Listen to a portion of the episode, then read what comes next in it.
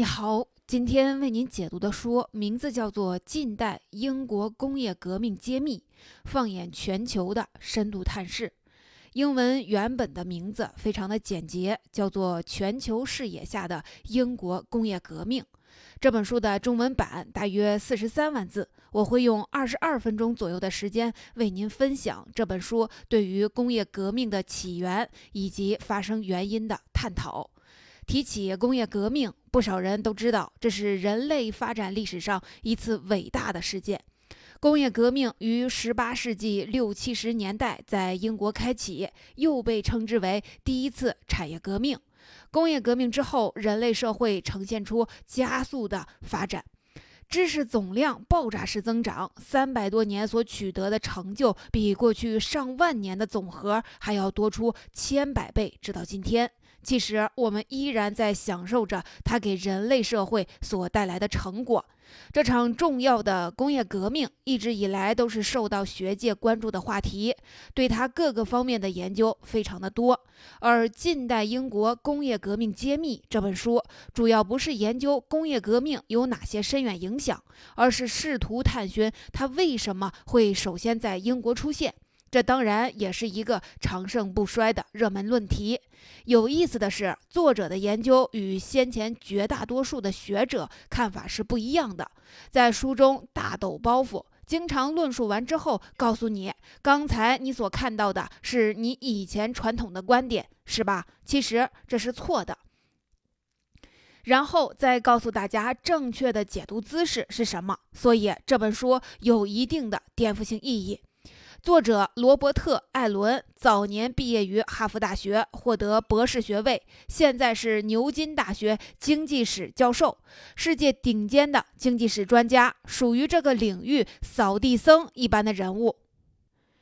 艾伦的其他著作还有《极简全球经济史》、从农场到工厂、苏联工业革命的再阐释、工业革命期间史等等。牛津的研究风格相较于剑桥更偏向技术流，所以艾伦的作品专业性非常强，工业革命更是他重点关注的领域。以前对工业革命的研究，往往把焦点集中在社会结构、法律制度、产权观念、科技水平、文化、宗教等等领域。但艾伦的手法是列据已有的主要观点，进行反驳或者是修正，并运用大量的数据模型、史料以及纵向和横向对比，支撑自己的论点。比如说，从政治和法律角度，有一种传统的观点认为，一六八八年英国光荣革命之后，建立了一个立宪君主制，牢固树立了分权体系和私有产权制，因此对推动经济发展和工业革命的发生奠定了制度基础。而法国跟英国正好相反，走上了君主专制的道路，所以发展落后于英国，自然也不会出现工业革命了。但作者在这本书中却认为，英国光荣革命后所建立的政治法律体系与工业革命之间没有必然因果关系。他认为，过去人们总是说光荣革命是英国奠定了分权制度，但却忽视了光荣革命之后，英国中央层面的集权程度实质上不仅超过之前，其实也要超过法国。不同之处仅仅是英国中央集权的不是君主，而是议会。议会党派之间有制衡，同时也是责任政府。但只要议会达成多数共识，通过了议案。可以从上到下畅通无无阻的执行。英国议会为了一项公共工程，甚至可以出台相关法案，剥夺私人对特定利圈地的所有权。而当时被视为中央集权君主专制的法国，这种法案是绝不会出台的。例如，在法国普罗旺斯要修建一个水利灌溉工程，工程对大家都有好处，但由于地区的利益冲突和保护主义，迟迟的不能动工，行政效率跟英国根本就没法比。直到法国大革命后，地方自治权遭到废除，权力由国民工会统一行使，法国的集权程度才赶上了英国。另外，还有两个传统的重要观点，作者在这本书里也提出了完全不同的看法。第一个说，英国的瓦特发明了蒸汽机，所以导致工业革命迅猛的推进。第二个说，工业革命前的英国出现了农业革命，食物产量大幅度的增长，推动了城市化，为工业提供了更多的劳动力，所以工业革命才能迅猛的推进。这些解释都是大家过去耳熟能详的。但作者对此却不认同，他抛出了一个新观点，也是以往我们很少听说的。在一个恰当的历史节点上，廉价化石燃料和高工资现象机缘巧合的同时出现在了英国，因此才形成了工业革命的重要推手。另外，作者在这本书里主要把英国与当时西欧国家进行了比较，但他同样也简单的对比了同时代中的中国的情况。作者认为，英国发生工业革命的时候，中国正处于清乾隆的盛世时期。与经过文艺复兴运动、资产阶级崛起的欧洲相比，中国当时与同时代世界先进文明的差距越来越大，依然处在封闭小农经济和僵化的思想体系当中。商人阶级在当时中国也始终没能形成。当时的中国完全不具备发生工业革命的条件。由此看来，这本书的确让人有耳目一新的感觉。但是，这位作者的基本思想理念与经济学奠基人之一亚当·斯密等老前辈们相差不大。总体上，作者其实是想告诉我们一个原理：有需求才会有供给，有创造。相比起这些前辈来说，艾伦的研究更加的细腻，角度呢也更加的多元化。上面为您介绍本书的基本情况，下面我就通过三个部分来了解这本书的核心内容。第一，农业革命和工业革命到底是谁推动了谁？第二，光有科学革命不见得就有工业革命。第三，廉价化石燃料和高工资是工业革命的重要推手。第一部分，我们就先来了解农业革命和工业革命到底是谁推动了谁呢？如果光从字面理解，很多人会误以为工业国家擅长工业，农业国家擅长农业。这么想，那就错得离谱了。农业国家不是工业不行，农业也不行。所有农业社会都有一个共同的特征：八九成的人口生活在农村，农村人绝大多数靠农业为主，极少数才全职或者是兼职从事手工业和商业，而脱离农业的城市人口只是一小撮。农业社会中的生产多是以家庭、公社、庄园为单位，市场覆盖范围窄，规模比较小，生产力也相当的落后。我们从教科书中早就熟悉了一个用于形容这种经济形态的词汇，那就是自然经济。农业社会要用八九成人口从事农业劳动，才能养活整个国家的人。由于生产力落后，就算在收成很好的时期，大部分人最多只能过上温饱生活，少部分富一点的可以过上小康，更少一撮的人处于金字塔社会的顶端，他们的生活才能称得上是富足和优越。现代世界农业国家这个名称基本上就等于贫穷国家的代名词，那么工业国家基本上也就是富裕国家的代名词。除了地理条件不适宜发展农业的国家，发达工业国家的农业产量和水平远远超过农业国家。就拿美国来说，它是世界最大的发达工业国家，它只用了不到百分之三的农业劳动人口，不仅养肥了整个国家，粮食多的吃不完，要向全球去销售，还对很多贫困国实行了粮食救助。相反，很多农业国家百分之七十至百分之九十。的人口从事农业，却长期的缺乏粮食，需要从外国进口，严重的时候还要闹饥荒。因为美国的农业是高科技机械化农业，不是传统的农业，它的三五个农业工人，生力效率比农业的国家数千个农民都要高。单位的亩产量也多出了数倍，城市化也是工业化过程中必然产生的结果。英国在工业革命时代，农村人口大量的向城市迁徙，城市规模不断的扩大，人口爆炸式增长，人们对食物的需求量更大，更加多元化。问题就来了，农业劳动力减少的同时，怎样满足不断高涨的食物需求，养活全国人口呢？要知道，在古代世界。经常因为粮食短缺而引发动乱，是一个严峻的社会问题。办法就是提升农业技术，改进农业经营模式，增加粮食的产量。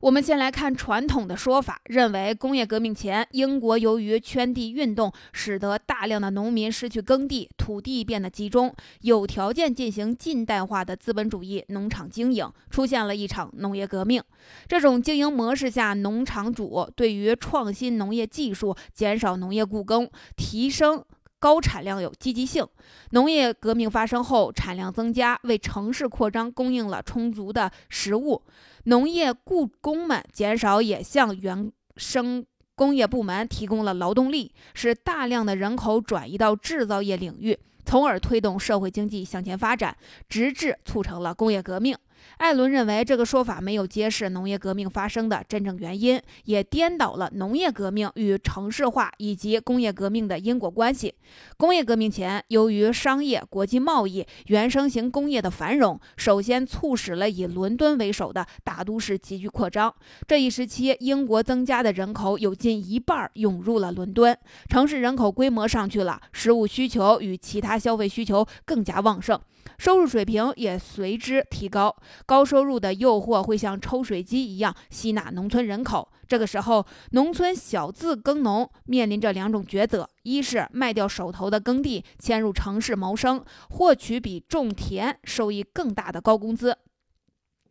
第二个是必须改进农业经营模式和耕作的技术，提高产量，增加收入。而乡绅阶层，也就是地主，也面临着两个抉择：一是变卖掉耕地，进城去从事商业或者是原生工业；二是收购其他小自耕农的土地，变成集约化经营的大农场，尽量减少雇工数量，拼命地改进农业技术，提高收益。艾伦指出，在伦敦周边的农村，原本农业水平并无什么独特之处。自从城市大规模的扩张后，农牧产量获得了比其他农村地区更加迅猛的增长。因为很多地主和自耕农看到了城市扩张的商机，纷纷前往伦敦周边收购土地，从事农业经营。满足伦敦的食物需求。由于离大都市近，运输成本低，利润更高，所以艾伦说是城市扩张和制造业的繁荣带来了农业革命，而不是相反。旺盛的城市需求和庞大的农业市场的形成，刺激了农业技术创新以及经营模式的改进。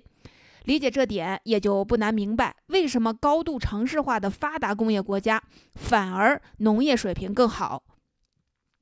上面为您讲述的是第一个重点内容：城市扩张和制造业繁荣才刺激了农业革命，不是相反。现在我们来了解第二个重点内容：光有科学革命不一定就是工业革命。在古代，我们祖先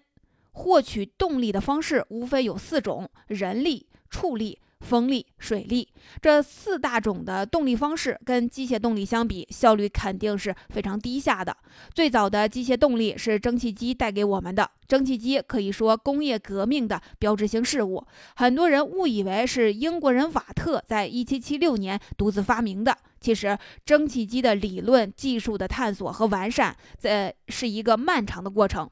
西欧各国都有贡献。法国有一个物理学家，名字叫做丹尼斯·巴本，比英国的瓦特更早一百年发明了蒸汽机的模型。在此以后，也不断的有人试图制造蒸汽机。准确的说，最终是瓦特对前人的蒸汽机进行改良，创造了真正有实用价值的蒸汽机。人类的生产力开始成倍、上千倍的增长起来，从而使它成为工业革命的强大驱动器。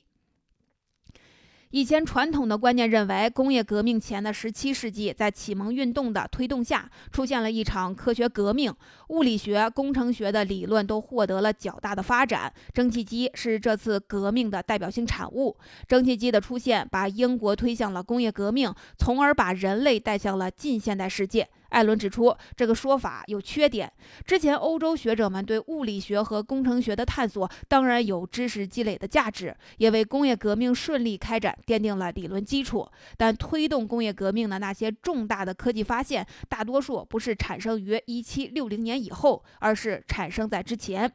以蒸汽机的例子来说，相关理论探索和技术出现在1760年之前，大多数是发生在欧洲大陆国家，不是在英国。现在。我们来简单的看一下这个过程。到了一七一二年，英国工程师托马斯·纽卡门发明了世界第一台有实用价值的蒸汽引擎。纽卡门之前的研究者更多的是受科学探索精神驱使，还能得到政府或者是官员们的拨款资助。纽卡门与此前的研究者不同，他一开始就立志要发明一台商用的动力机器，然后指望它获得巨额的回报。当时英国是欧洲产煤大国，煤矿很多，深受矿井积水问题影响。解决办法是用马匹和水车作为动力，使抽水机运转，把水给抽出来。纽卡门的初衷就是给煤矿发明一台动力机器，解决抽水的问题。纽卡门蒸汽机具有高耗能、低效率的特征，以一马力功率运转一小时，平均要吃掉四十五磅的煤炭。但因为它有实用的价值，一七三三年实现了商业化运作，很快在一些矿井中得到了应用。此后，英国在蒸汽机改良上就进入了作者所说的集体发明时代。在商用机器高额回报的驱使下，加上有前人现成的机器实物可参考的便利，工程师们竞相的开始。改良蒸汽机，怎样才使自己的蒸汽机有商业竞争力呢？就是减低煤耗，提高效率，使使用的成本降低成本。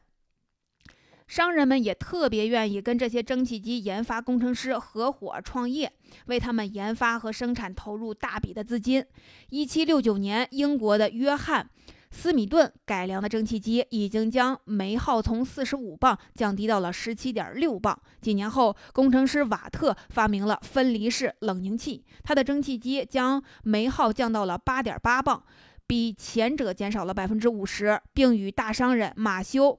博尔顿合伙创业，大搞商业化运作。到了十八世纪九十年代，英国康沃尔地区的几家铜矿公司和锡矿公司全伙投资了改良蒸汽机，居然让煤耗最低降到了两磅。一八零零年，理查德。特里维希克成功的研制出高压蒸汽机，瓦特本人也不再改良他的蒸汽机了。总之，在这个发明的竞赛中，蒸汽机的煤耗越来越低，效率越来越高，应用范围也越来的越广泛，直到最后用于交通，出现了蒸汽火车。现在问题来了，科学革命发生在西欧很多国家，此前对蒸汽机的探索和发现，大多数是在欧洲大陆国家。为什么偏偏在英国才出现了有实用价值的蒸汽机，而且经过不断的改良革新，涌现出新式的蒸汽机，最终引发了工业革命呢？这里插一个小故事：一七八三年，英国贵族。杰弗里把纽卡门蒸汽机应用到了轮船上，让第一艘蒸汽轮船下水了。但他的创举没有给他带来什么金钱和荣誉，也没有引发什么产业和交通变革。也就是说，有科学革命不一定会产生有实用价值的蒸汽机，有蒸汽机也不一定会首先出现工业革命。上面为您讲述的是第二个重点内容：科学革命不一定带来工业革命。现在我们来了解最后一个重点内容：便宜的化石燃料和高工资是工业革命的重要推手。早期的蒸汽机技术其实并不复杂，其他欧洲国家也有很多的能工巧匠，弄一台机器来拆解，自己仿制出来并不难。再实在不行的话，就干脆的进口几台也很容易。但奇怪的是，只有在英国，蒸汽机的使用数量不断的增加，而同时期其他国家几乎是没有反应。到了一八零零年左右，英国的商用蒸汽机的数量已经在全世界遥遥领先。境内的蒸汽机数量有两千五百台，比利时排在第二，有一百台；法国排名第三，有七十台；德国、意大利、俄罗斯使用蒸汽机的数量可以忽略不计。这就说明，有了蒸汽机，也不见得就催生了工业革命，还需要其他的要素。商用的纽卡门蒸汽机的诞生，开启了集体竞相发明的大门。但打开这扇门的钥匙是什么呢？人类的生活，比如做饭、取暖，都离不开热能。古代获取热能的方式，主要是靠木材和木炭。上天保佑英国，它是一个煤炭资源极为丰富的国家。中世纪时，只有打铁业和石灰烧制业广泛应用煤炭，日常生活中仍然是很少使用。那个时候，煤炭价格与木炭价格相差无几。但到了16世纪中期，煤炭产量剧增，从1560年到1800年涨了66倍。各种原因就是以伦敦为首的城市出现了史无前例的迅猛的扩张。1520零年，伦敦最多六万人口；一六零零年已经达到了二十万；一七零零年达到了五十万；到了一八零零年，已经近百万。加上运输条件的改善，伦敦开始以煤炭为燃料，结果巨大的需求量促使煤炭业高速的增加。产量增加之后，煤炭价格越来越低廉，更多人选择便宜而且发热效率高的煤炭作为燃料。一七零零年前后，英国的煤炭产量占欧洲的百分之八十。英国可以说是第一个普及化石燃料的国家。把科学理论和研究转化为实用的技术，是一个非常消耗精力和钱财的过程。从纽卡门到卡特，都耗费了无数的心血，反复的试验，为陶瓷业做出了巨大贡献的英国人韦德。韦奇伍德调制粘土配方时试验了五千多次，所以只有在英国这个煤炭业大国才会对矿井排水技术产生迫切的需求。唯有英国才能无限量的为蒸汽机提供廉价的煤炭作为燃料。科学发现转化为实用技术的昂贵的代价，就只有英国可以承受。换一个国家，纽卡门和卡特既没有研发蒸汽机的动力，也没有这个必要。即便发明出来，因为没有用武之地，最终。不过变成摆设，这不会给研发者带来利益，不会对产业发生影响，也就没有更多的能工巧匠有机会参与到集体发明中去。英国的煤矿积水是一个独特的问题。最初的纽卡门蒸汽机只能用于煤矿排水，所以它只能出现在英国。再来谈另一个重要的因素，首先，高工资和廉价能源并存是英国独特的现象。英国从中世纪中后期开始，工资水平一直在欧洲位居前列。城市大扩张后，工业水平工资的在欧洲更是首屈一指。高工资原本是工商业竞争中的劣势，但英国由于有非常廉价的高效的能源，抵消了这个劣势，使得它的商品没有降低竞争力。但由于工资的不断上涨，使得英国很早就进入了资本驱动型，而不是劳动力驱动型的生产经营模式。企业家、农场主、商人都能对减少雇工、节约人力成本的技术发明以及经营模式非常的感兴趣，成为发明创新的巨大的推动力。高工资使得民众的消费增长相当的强劲，拉动了内需，也催动了工商业的发展。所以，接下来的几十年的在英国不光蒸汽机不断的得以改良，价格越来越便宜，燃料的消耗越来的越少，其他各种提高效率的机器也如雨后春笋一般的涌现，并推动了产业大发展。在这个因素上，当时其他国家的情况正好相反。作者在书中对同时代的中国的生产情况也进行了考察。他选择了中英两国都有的瓷器业入手，从燃料、资本、劳动力三项要素比较英国瓷窑与中国瓷窑的情况。作者指出，在当时的中国制作。瓷器所需的燃料价格高得惊人，相对来说人工费用比较便宜，所以当时中国瓷窑的设计思路与生产线的模式就是冲着节省燃料、减少热量去的。而与此同时，雇佣大量的工人干活来弥补生产上的不足。而当时英国瓷窑情况却正好相反，他们优先考虑的是节省资本、减少工人、提升技术和效率，这是两种不同的经营模式。英国是资本主导型，中国是。劳动力主力型。后者很难对新技术、新发明、新模式产生强烈的兴趣。最后，作者在书中还为我们解读了一个有趣的现象：工业革命离不开那些伟大的发明家，而发明家的诞生与其家庭阶层的出身也有着密切的关联。传统观点认为，当时发生了一场工业启蒙运动，它是科学革命走向纵深的产物。简单的理解就是说，随着印刷品的丰富、科学理论发展、识字率的增加，在科学界工匠、商界之间搭起了一座桥梁。的确，当时英国从中央到地方都有科学协会，普通民众也能把讲座当成一件生活的乐趣。作者仔细研究了七十九位工业革命时代大腕级的发明家的资料，只有约一半人跟当时的科学界有联系。作者的统计显示，发明家有百分之七来自兼农业与手工业家庭，百分之九是来自农场主和自耕农家族。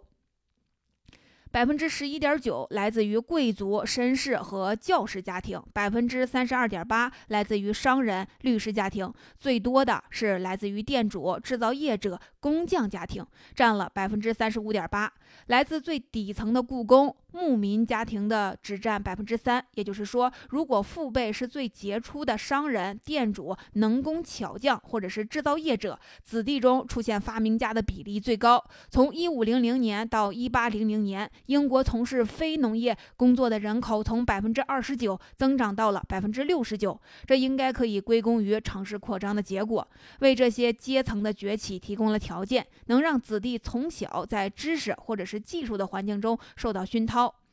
说到这儿，本期的内容就聊得差不多了。下面来简单的回顾一下今天为您分享的内容。第一，传统观念认为是先发生了农业革命，然后推动了工业革命。但实际上，英国由于原生工业、国际商贸的繁荣，导致了城市的迅猛扩张，旺盛的城市需求和庞大的农业市场形成，刺激了农业技术创创新以及经营模式的改进。农业革命与工业革命之间的因果关系要倒过来。第二，出现科学革命不一定能发明出有实用价值的蒸汽机，有了蒸汽机也不一定就会推动出工业革命。道理很简单，有需求才会有供给。如果没有急迫的需求，没有企业和个人会付出高昂的代价把科学发现转化为使用技术。如果没有需求，发明没有用武之地，也就没有回报。谁又会消耗大量的精力和金钱投入非实用技术的研究呢？第三，廉价化石燃料与高工资是英国当时独特的现象。煤炭的储量非常丰富，使英国有条件从木炭转为普及使用化石燃料，带动了煤炭兴盛。有商用价值的蒸汽机的诞生，初衷是为了满足煤矿排水需求，所以它才会诞生在英国。高工资现象长期存在，使得英国商家对节约人力成本的技术和经营创新非常的感兴趣，成为发明创新的巨大的推动力。